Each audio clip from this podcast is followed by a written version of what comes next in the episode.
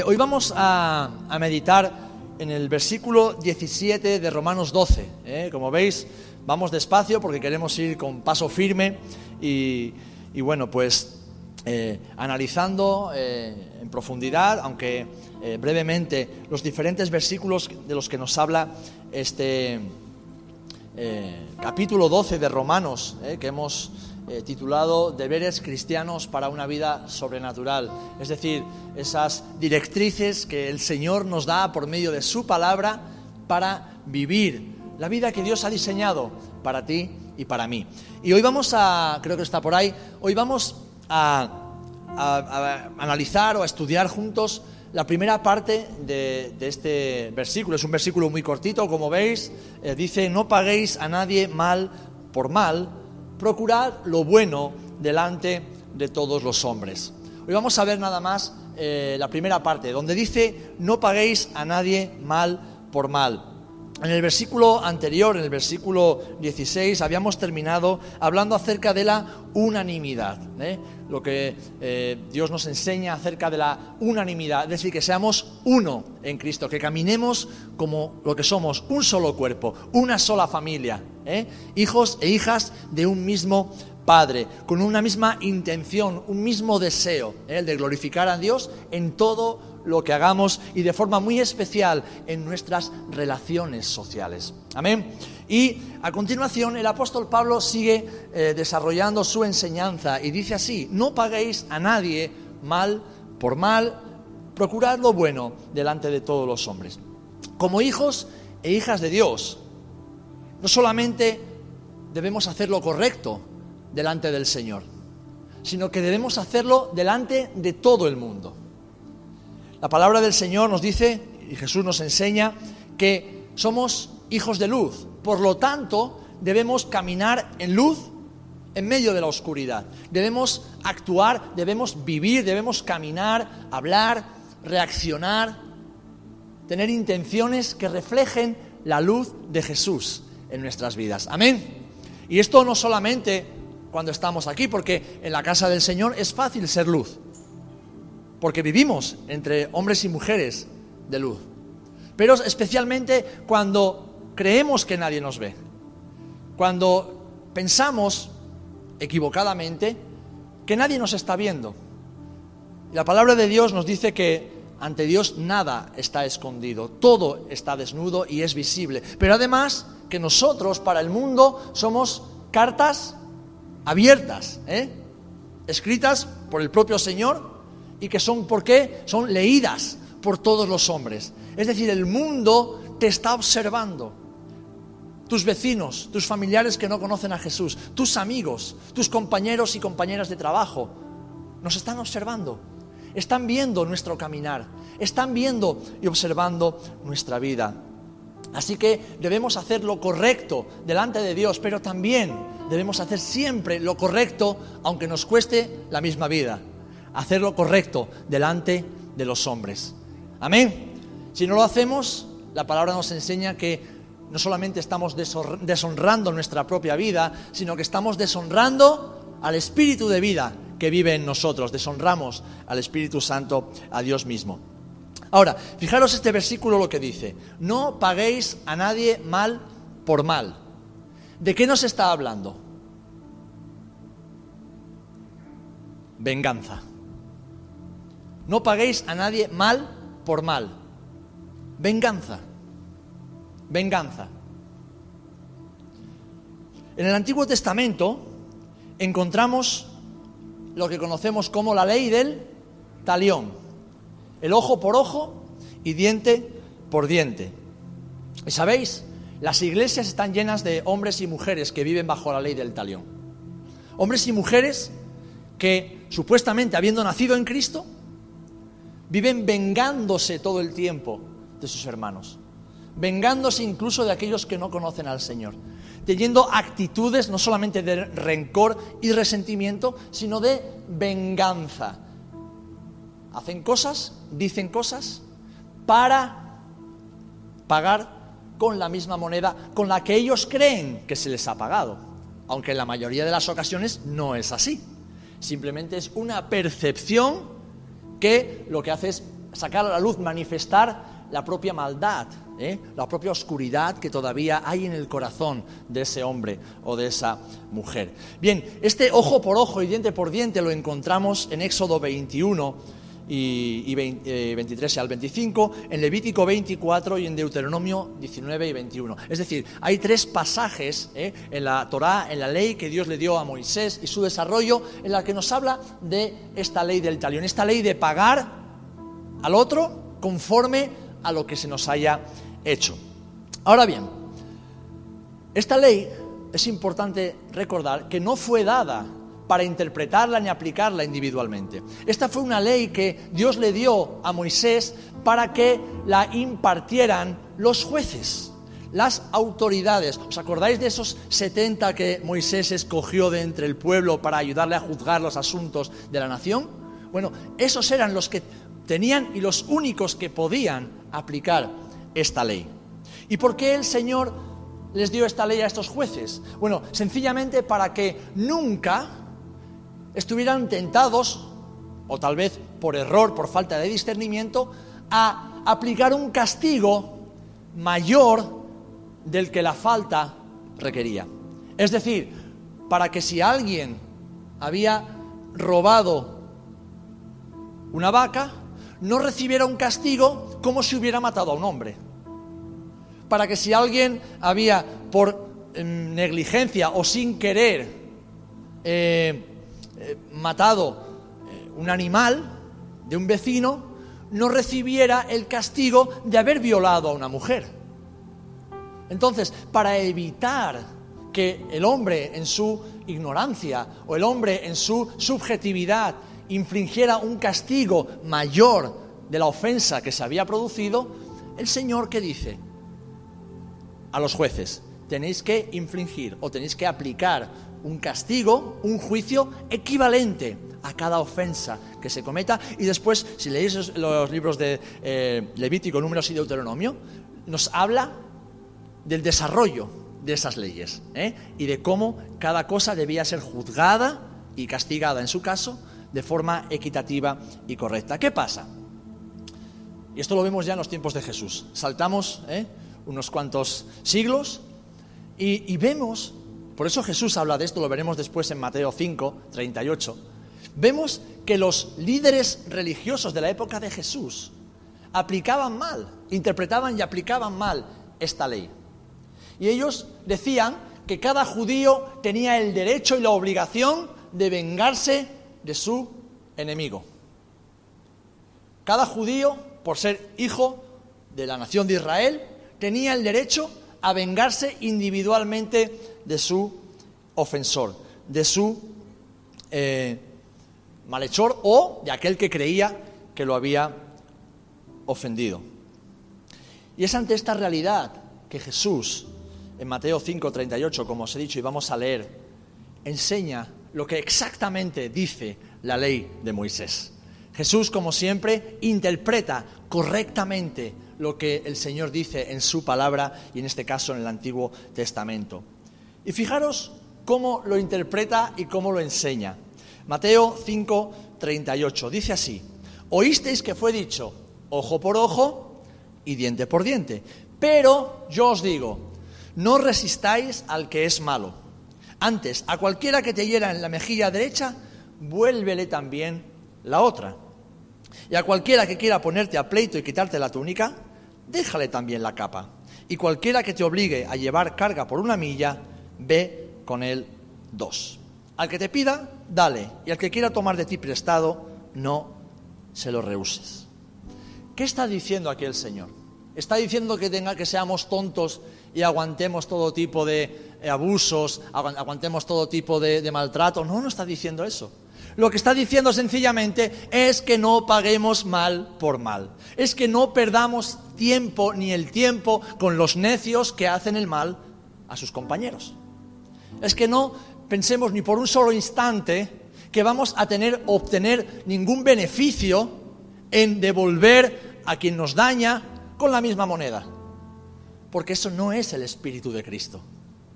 Un hombre o una mujer, por muy cristiano que se llame, que devuelva la misma moneda o que se vengue de un compañero es un hombre o una mujer que no vive bajo el Espíritu de Cristo, que no vive sujeto al Espíritu del Señor. Podrá llamarse cristiano, podrá tener apariencia de cristiano, pero en realidad en su corazón hay oscuridad, y oscuridad que no está matando a quienes reciben el mal que les hace, sino que le está matando a sí mismo o a sí misma. ¿Por qué? Porque la venganza no mata al que la sufre, la venganza mata al que la ejerce. Así que aquí el Señor dice que no debemos resistir al malo, es decir, no debemos perder ni un solo segundo en pensar en vengarnos. No debemos perder ni un solo instante, es decir, no devolver, vamos, no es de no devolver la, la misma moneda, es ni siquiera recibir la moneda, ni siquiera tomar la moneda, ni siquiera pensar ¿eh? en meter la mano en el bolsillo para devolver la moneda. Y después veremos por qué no debemos hacerlo. De hecho, la interpretación que Jesús da es la correcta. ¿eh? Jesús le devuelve, y esto Pablo lo desarrolla en el capítulo 13 de, Romanos, el siguiente al que estamos estudiando, Jesús le devuelve la autoridad para juzgar y por lo tanto para castigar, si fuere necesario, ¿a quién? A las autoridades. ¿eh? Sea la policía, sean los gobernadores, sea aquellas personas que Dios ha establecido, ¿para qué? Para impartir justicia y proteger a los que sufren. Es más, el propio apóstol Pablo dice que eh, la ley no fue dada para los justos. ¿Para quién fue dada?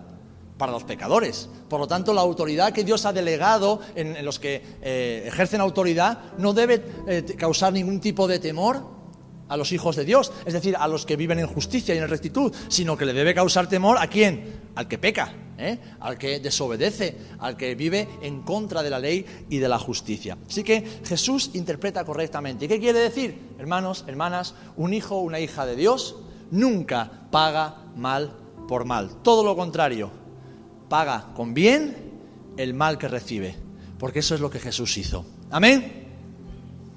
Así que, queridos hermanos, si hemos sido ofendidos, porque como digo, a veces podemos querer pagar mal por una mala percepción de lo que se nos ha hecho.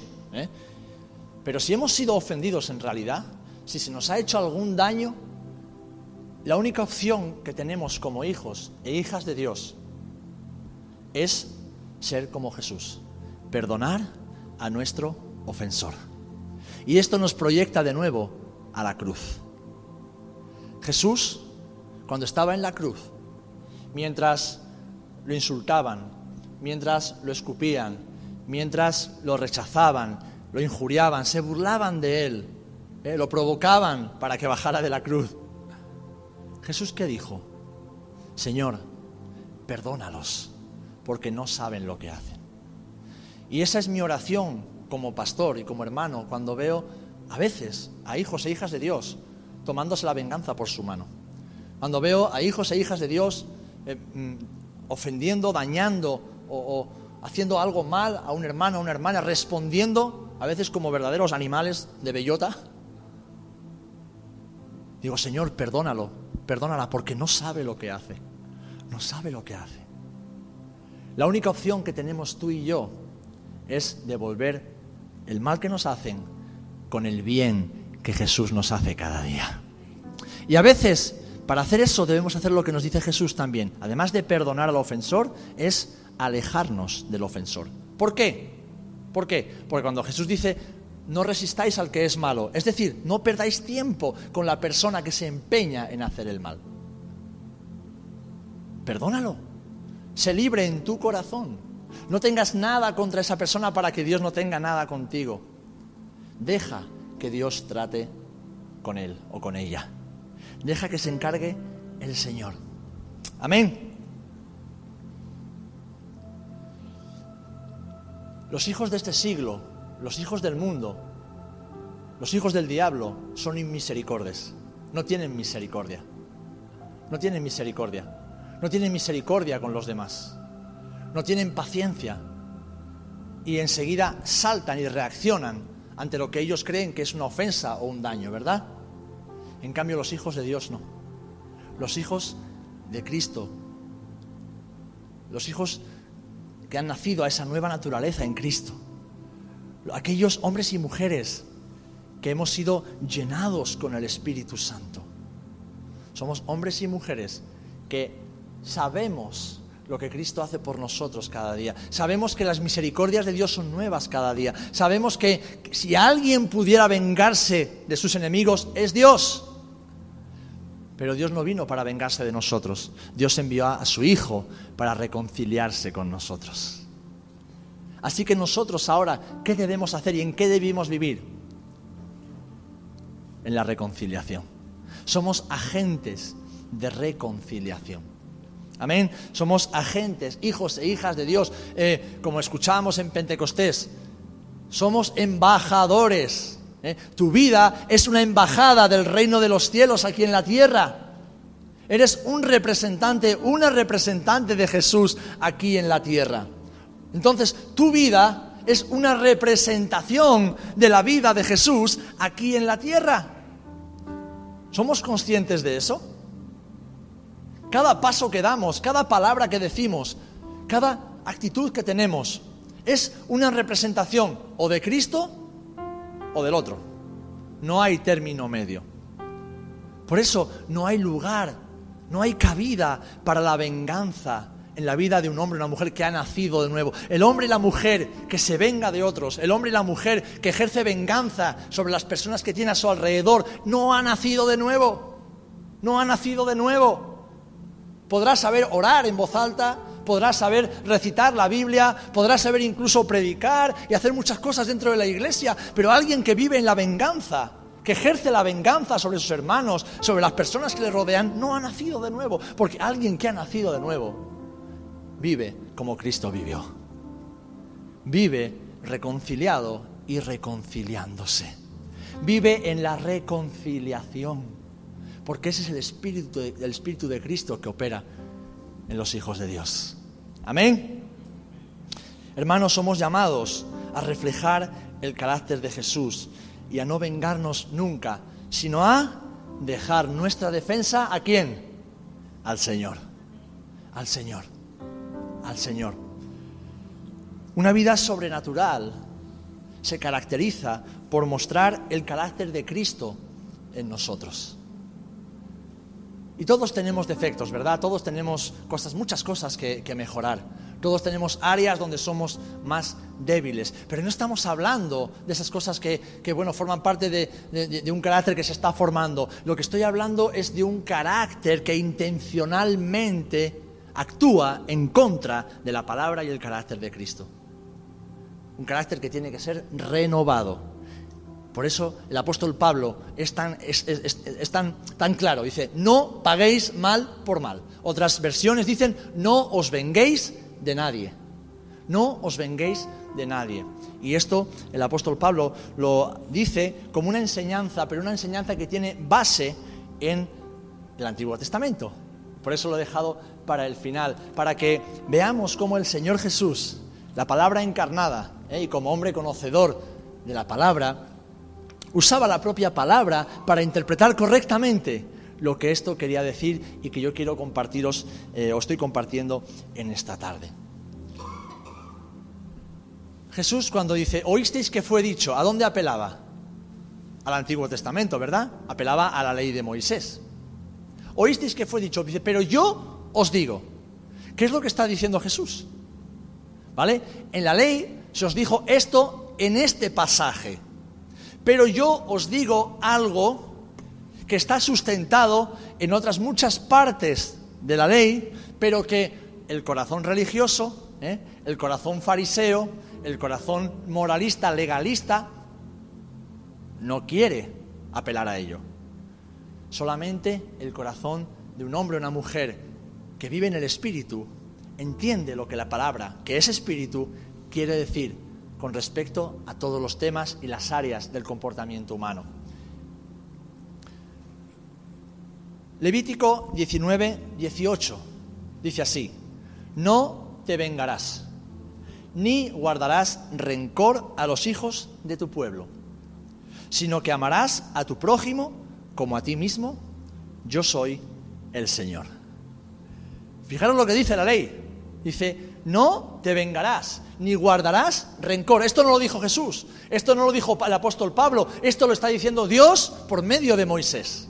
En el Antiguo Testamento, ¿eh? donde se impartió la ley del talión. Y hemos explicado qué significaba la ley, quién podía aplicarla y cómo podía aplicarla. Dice, no te vengarás, ni guardarás rencor, sino que amarás a tu prójimo. Como a ti mismo, yo soy el Señor. ¿Qué quiere decir yo soy el Señor? Yo pongo el sello sobre esta palabra. Yo estoy sellando esto que te acabo de decir. Así que cúmplelo. Deuteronomio 32, 35. Mía es la venganza y la retribución. A su tiempo el pie de ellos resbalará. Habla de los que hacen daño, los que ofenden, los que maltratan a otros. Porque el día de su calamidad está cerca, ya se apresura lo que les está preparado. Por eso Jesús decía, no resistáis al malo, no os enfrentéis, no queráis pelear, no queráis, no queráis entrar en esa misma lucha. No, no, no, no. Cuando alguien nos daña, nuestra obligación es perdonar. Es perdonar. Es bendecir y dejar que Dios se encargue de esa persona.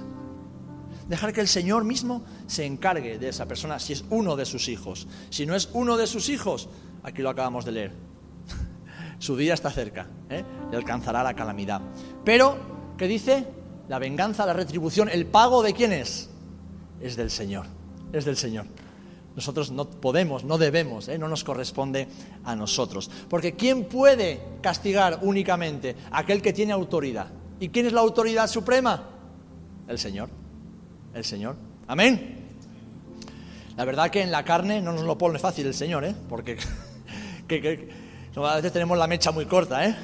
A veces tenemos el globito a punto de explotar y en cuanto llega alguien con, un, con una rosa y nos pasa con la rosa, ¿eh? Y no nos pasa con los pétalos de la rosa, sino que pasa con los pinchos de la rosa, ¿eh? Y ¡pum! Enseguida explota el globo.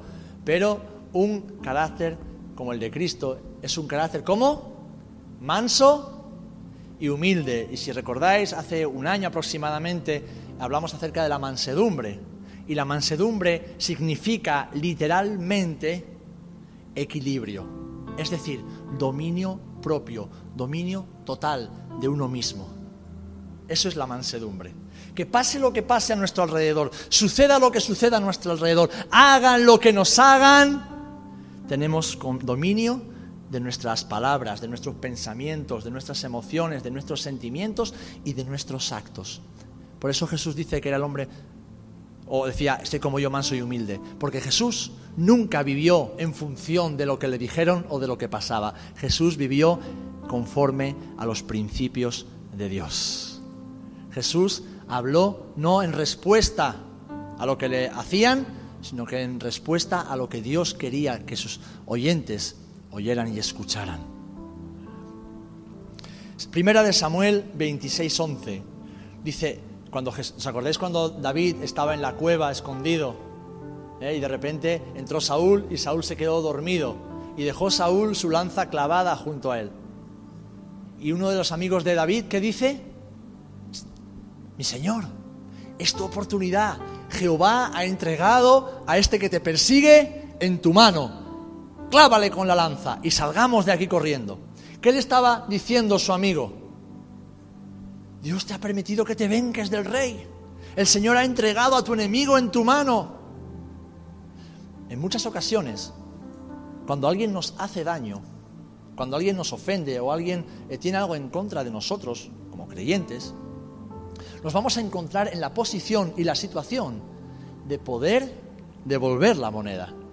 Nos vamos a encontrar en la situación de poder terminar con esa persona. ¿eh? De decir o hacer algo que termine para siempre con la reputación de esa persona, que la dañe, que le, que le ofenda. Nos vamos a encontrar muchas veces en esa posición. Nuestra actitud tiene que ser como la que tuvo el rey David. Y dice, no permita el Señor que yo extienda mi mano contra el ungido del Señor. Es decir, no permita el Señor que yo me vengue de alguien que me quiere hacer daño. Esa es la actitud de un hombre que tenía el corazón conforme al corazón de Dios. Y así debe ser nuestra actitud cada día, porque un hombre o una mujer con el carácter de Cristo nunca, nunca, nunca, nunca, nunca, nunca, nunca hace nada para vengarse o para hacer daño.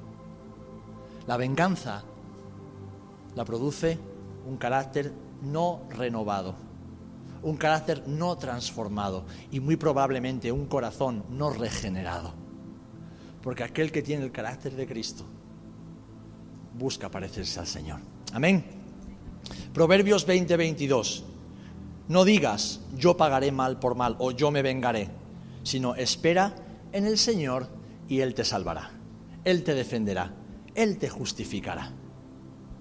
¿Sabéis? Mientras yo leía todos estos pasajes y preparaba el estudio, decía, Señor, es que todo esto va en contra de mi propia naturaleza. Es que todo esto va en contra de lo que a mí me sale. Va en contra de lo que a mí me gustaría hacer.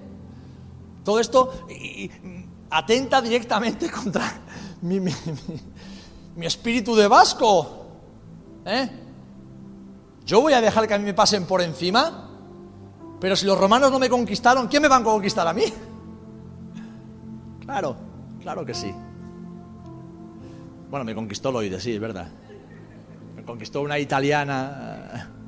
No era romana romana, pero casi. Al hilo de eso, al hilo de eso, voy a hacer un paréntesis y voy a entrar en el matrimonio.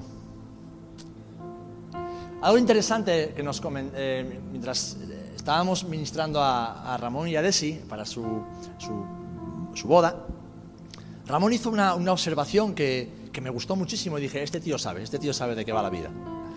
Y, hablando de, la comunicación, ¿eh? Eh, de cómo debemos aprender a comunicar de forma sana en el matrimonio, él dice, Sera, me he dado cuenta de que el matrimonio, o sea, la vida en pareja, ya no solamente el matrimonio, sino ya el noviazgo, es una máquina de machacar el ego. Y digo, claro, precisamente eso, precisamente eso es. la vida en pareja, la vida en comunidad es una máquina diseñada perfectamente por el Señor para machacar nuestro ego, para destrozar nuestro yo. El yo quiero, yo pienso, yo opino, a mí me gustaría.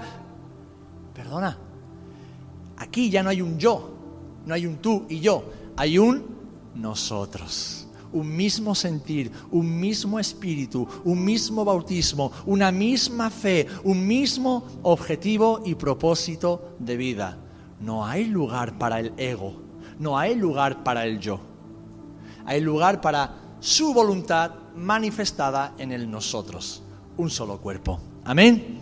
Y eso pasa matrimonio, la vida en pareja, en las amistades, en el ministerio, cuando se comparte con otros hermanos y hermanas, y por supuesto en la vida en comunidad. Entonces, si es una máquina de machacar el ego, es una máquina que va en contra de nuestra carne, pero que lo que hace es arrancar de nosotros esa naturaleza que quiere devolver siempre la misma moneda, y si puede ser con intereses, ¿eh?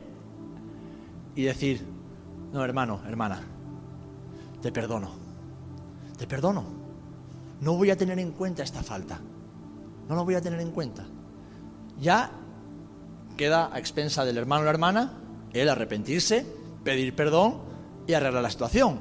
¿Que no quiere? No es mi problema. No es tu problema. Nuestra responsabilidad es la de, si ofendemos, pedir perdón. Si nos ofenden, perdonar. Y seguir caminando. Y después, Dios, que es nuestro Padre, se encarga. Amén. Él se encarga. Yo no sé si esto lo has experimentado en tu vida, pero yo lo he experimentado en diferentes ocasiones. Recibir una ofensa, perdonar la ofensa, el ofensor seguir empecinado en que tenía razón y seguir empecinado en hacerme daño, y con el tiempo el Señor, no vengarse de él, sino justificarme, salvarme, colocarme en el lugar que Dios tenía para mí y a él en el lugar que Dios tenía para él. Así que debemos aprender a esperar y confiar en el Señor. Amén. Y termino con el libro de Hebreos, que también cita al Antiguo Testamento. Pues conocemos al que dijo, mía es la venganza, yo pagaré. Y otra vez, el Señor juzgará a su pueblo. El Señor juzgará a su pueblo.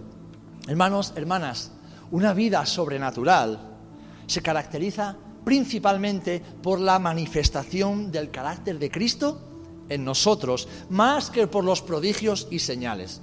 Porque Jesús mismo dijo que los prodigios y señales no son la evidencia de que somos hijos de Dios. Los prodigios y señales dice que seguirán a la predicación, acompañarán a la predicación del Evangelio. Porque hasta el diablo puede imitar los prodigios y señales. Hasta Satanás puede disfrazarse de ángel de luz. Así que los prodigios y señales, el que alguien hable en lenguas, no es indicativo de que esa persona sea salva. No es indicativo de que esa persona haya nacido de nuevo. Lo que indica que un hombre y una mujer han nacido verdaderamente de nuevo es una vida conforme al carácter de Cristo. Porque eso solamente lo puede hacer un hombre y una mujer que han nacido de nuevo. La carne no puede imitar al Espíritu. Un hombre o una mujer que no ha nacido de nuevo no puede vivir sin vengarse, porque su propia carne, como tú y yo experimentamos cada día, nos pide venganza, ¿verdad? Nos pide devolver la moneda. Pero en cambio, el hijo, la hija, que imita a su hermano mayor, que es Jesús, y que cada día tiene comunión íntima con el Señor, que conoce, como hemos visto, lo que dice la palabra del Señor, y que le pide al Señor, le pide a ese espíritu de gracia que lo ayude a vivir cada día conforme a esta realidad es aquel, aquella que puede decir, yo no pago mal por mal, sino que amo a mi prójimo. Amo a mi prójimo y al que me hace mal lo perdono y lo bendigo en el nombre de Jesús. Porque esa es nuestra libertad, esa es nuestra identidad. Amén. Y descansamos en Dios, descansamos en el Señor. Jesús interpretó correctamente la ley del talión y es tiempo de que tú y yo, si no lo hacíamos ya, empecemos a hacerlo. Interpretemos lo que esta ley quiere decir. Que sea el Señor, la autoridad suprema, el que juzgue. Que sea Él el que castigue si es que tiene que castigar, discipline si tiene que disciplinar, que sea Él el que decida. Nosotros perdonamos porque hemos sido perdonados. Nosotros amamos porque hemos sido amados. Y nosotros vivimos reconciliados. ¿Por qué? Porque Cristo nos ha reconciliado con el Padre. Amén. Esa es una manifestación gloriosa de un carácter sobrenatural en la vida de los creyentes. Amén. Así que te dejo, os dejo con este gran desafío contra el cual yo lucho cada día de mi vida, ¿eh? contra el cual mi carne se revela y seguro que la tuya también. ¿Eh? pero que el Señor quiere que vivamos, porque cuando estamos espiritualmente despiertos, vemos nuestra realidad, vemos nuestra condición y corremos a los pies de Jesús, ¿eh? para que Él nos dé la fuerza, nos dé el poder y la autoridad para hacer su voluntad y vivir como Él vivió. Hermanos, hermanas, no paguéis a nadie mal por mal. Padre, en el nombre de Jesús te damos gracias por tu palabra.